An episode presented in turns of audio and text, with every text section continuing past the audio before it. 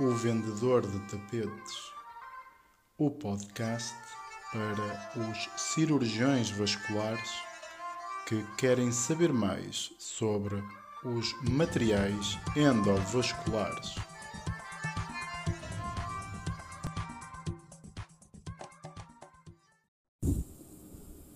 Olá a todos, é um grande prazer ter-vos connosco neste primeiro episódio do Vendedor de Tapetes. Tenho comigo a pessoa que, que é, por assim dizer, eu sou o pai deste projeto, o, o, meu convidado é o padrinho, porque deu o nome ao projeto do Vendedor de Tapetes e a importância de sabermos bem o catálogo do material em cirurgia vascular. Tenho aqui comigo um, um especialista do meu serviço, o Dr. Duarte Rego. É com muito gosto que, eu, que lhe diga um bom dia, ou uma boa tarde, ou uma boa noite, dependendo da hora a que vocês nos estão a ouvir. E o temos aqui connosco. Duarte, bem-vindo. Bom dia, Dr. Luís, obrigado pelo convite. Bom dia a todos os que nos ouvem também. E passamos agora à discussão do caso. Sim. Eh, aqui a grande importância, é, e hoje o primeiro tema deste nosso episódio, é, é mesmo quando nós decidimos que vamos, eh, vemos uma angiografia diagnóstica, vemos um angiotac, vemos que temos uma lesão, por exemplo, numa, numa femoral superficial distal, e vemos, olha, aquilo precisa de ser dilatado a 5 milímetros e é dilatado a 5 mm. Imaginamos que a lesão tem um comprimento de, sei lá, uns, uns 4 cm e decidimos que há de ser um, um balão de 5 por, por 100 mm. E, e, a opinião que eu queria ter do Duarte é o que é que o preocupa quando começa o procedimento, quando vai tratar o doente, se o objetivo dele inicial e decide logo qual é o balão que vai usar, ou seja, o, a marca, o modelo do balão, ou se primeiro decide o fio guia e depois vai ser o balão que é compatível. Duarte, o que é que me tens a dizer neste particular? Antes desses pormenores, eu, eu penso que todos os colegas, a primeira coisa que pensamos não é isso, mas sobretudo o acesso, ou seja, ipsilateral, contralateral, dimensão do acesso, propriamente dito, introdutor, uh, o número de frentes que pretendemos usar. Uh, e é sempre uma combinação de vários fatores entre o, a pushability que achamos que iremos necessitar, a facilidade em conseguir esse mesmo acesso, que obviamente será mais fácil, uh, retrógrado, contralateral, uh, do que ipsilateral antrógrado, mas à custa de perda de pushability e de necessidade de material uh, mais longo. Eh, depois disso, obviamente que vem então a escolha da plataforma que pretendemos usar. Se por um lado uma plataforma de 014 ou 018 nos permitirá uh, ter em princípio material com mais baixo perfil, uh, permitindo-nos assim também um introdutor mais, mais estreito e a capacidade de usar material de menores dimensões na sua generalidade e portanto facilitar atravessar estenoses mais cerradas, uh, mais calcificadas. Por outro lado, ao diminuir o perfil do material, essa mesma capacidade de transmitir a força ao longo de todo o material para a, a sua ponta, o local de atuação, irá perder-se aquilo que habitualmente chamamos a pushability. E, portanto, da combinação de todos esses fatores irá recair a escolha. Na maior parte das vezes, quando falamos de femoral superficial, quando falo femoral superficial, a minha escolha uh, acaba por cair entre o 0,35 e o 0,18. Sendo que o 0,18 acaba por ter muitas vezes um bom equilíbrio entre todos estes fatores que acabei uh, por descrever. Uh, não sei qual é a tua opinião, Luís. Sim, eu, eu começo sempre a pensar, eu sou, eu sou um obcecado com as, os perfis pequenos, ou seja, eu sou um obcecado por tratar um doente com quatro franjas, só não trato com três porque há pouco material. Porque acredito sempre que o local de punção não é, não é tão inócuo como nós acreditamos, a cicatriz que fica naquela zona não é assim tão pequena, as complicações também não são assim tão despecientes e principalmente à medida que vamos empurrando ah, a intervenção para pessoas mais idosas, com artérias mais falsificadas, em que muitas vezes temos que estar a negociar o local de punção no meio de uma de uma femoral comum ou às vezes até de uma ilíaca externa ou quantas vezes uma femoral superficial já onde conseguimos efetivamente funcionar e chegar a lumen, porque eh, principalmente nós temos muito a casuística de, de doentes idosos e diabéticos, vemos muito que a, que a mediocalcinose se estende até, até à femoral comum. Um, o meu objetivo é sempre o 4 French. Eu começo por tratar um doente, por mim é um 4 French.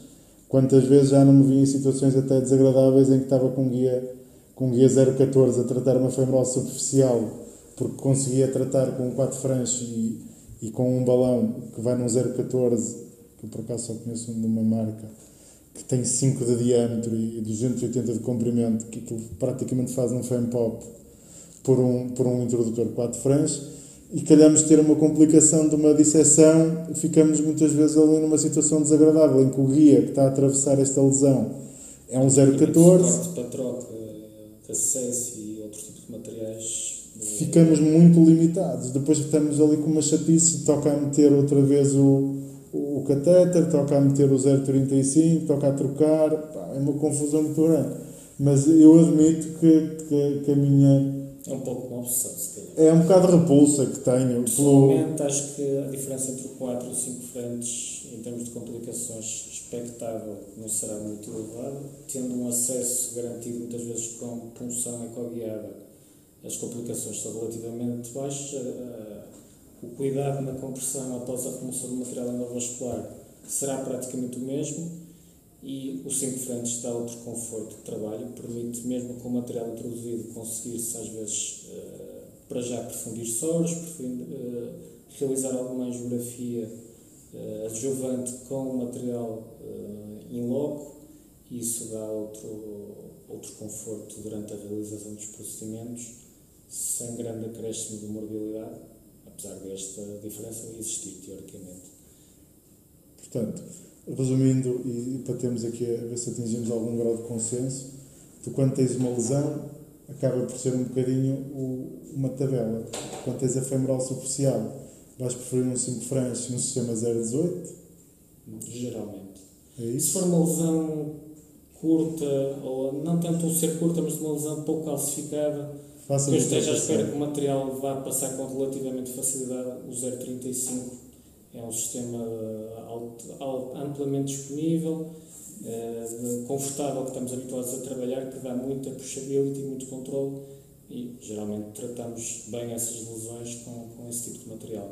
Se antevejo que seja uma lesão longa, uh, calcificada, em que vai haver muita dificuldade em passar, ou alguma dificuldade em atravessar o material com ela, o menor perfil dos, uh, dos balões do, do sistema 018 eh, ajuda, sendo que a maioria dos guias 018, apesar de tudo, tem um core com grande, grande suporte que permite a mesma trabalhar uh, com, com boa puxability, apesar desta, desta questão. Eu até diria que a única coisa que poderá ultrapassar a puxability do 018 e do 018 todos que temos no mercado, quer sejam os Abots, quer sejam os Azais, um, os Boston também, apesar de nós não termos tanta experiência com a Boston, que é uma marca que usamos, mas todos eles, aquilo é um arame que, que se empurra tudo e, e, nem acredito que, tirando um Super Steve, é a única coisa que Steve tenha um bom equilíbrio sim, o Turbo Steve também, o... também acho que sim, é a única coisa que, que, vai ultrapassar, que vai ultrapassar um,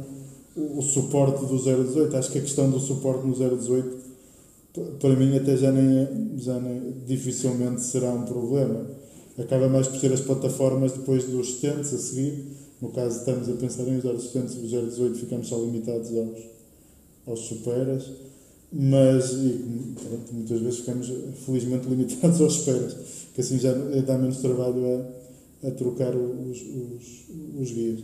Agora, o, essa questão de planificação da, da, da lesão, da, do acesso e do guia pela lesão, parece-me ser muito, muito sensata. Eu, eu, eu, admito que sou sempre, sou sempre um bocado levado pela obsessão pelos baixos frequências e tento sempre 018, 014 para tudo, a não ser que o acesso seja um jovem com umas artérias grandes, sem calcificação, e aí dou de barato arrancar logo com 5 franjas mas, mas para mim eu acabo por usar cinco, o 5 French é aquele introdutor que eu não uso, porque eu ou o 4 ou o 6 quando tenho complicações. Mas, mas acho importante e, e, é um excelente input que deste nesta discussão. Fico, fico, se calhar vamos ficar por aqui, é a nossa primeira, primeira gravação. Acho que já atingimos aqui um pequeno consenso. Faltou-nos apenas explicar o motivo do nome que, escolhemos para este podcast. Um nome estranho à partida, porque o vendedor de tapetes. É, conversamos uma altura sobre isto, comentei com o Luís que muitas vezes ouvia cirurgiões vasculares a falar e tudo o que descreviam eram nomes de materiais, é, muitos nomes, e disse, comentei para ele na brincadeira que qualquer dia parecíamos mais uns vendedores de tapetes a destilar o catálogo de material que tínhamos e que usávamos.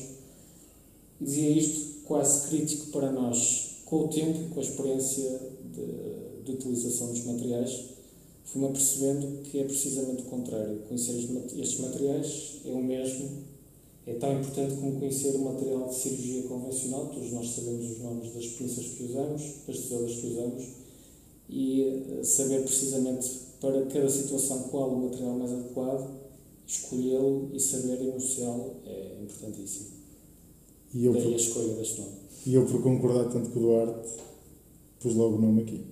Bom, muito obrigado, Dr. Duarte Rei, foi excelente ter-te aqui neste primeiro podcast. Certamente outros seguirão. Eh, vamos sempre destrinçando mais alguns pormenores da cirurgia endovascular. Espero que todos os cirurgiões vasculares e outros interessados que nos estejam a ouvir tenham gostado desta nossa primeira experiência, outras seguirão. Isto é um até breve. Muito obrigado. Obrigado a todos e até na próxima.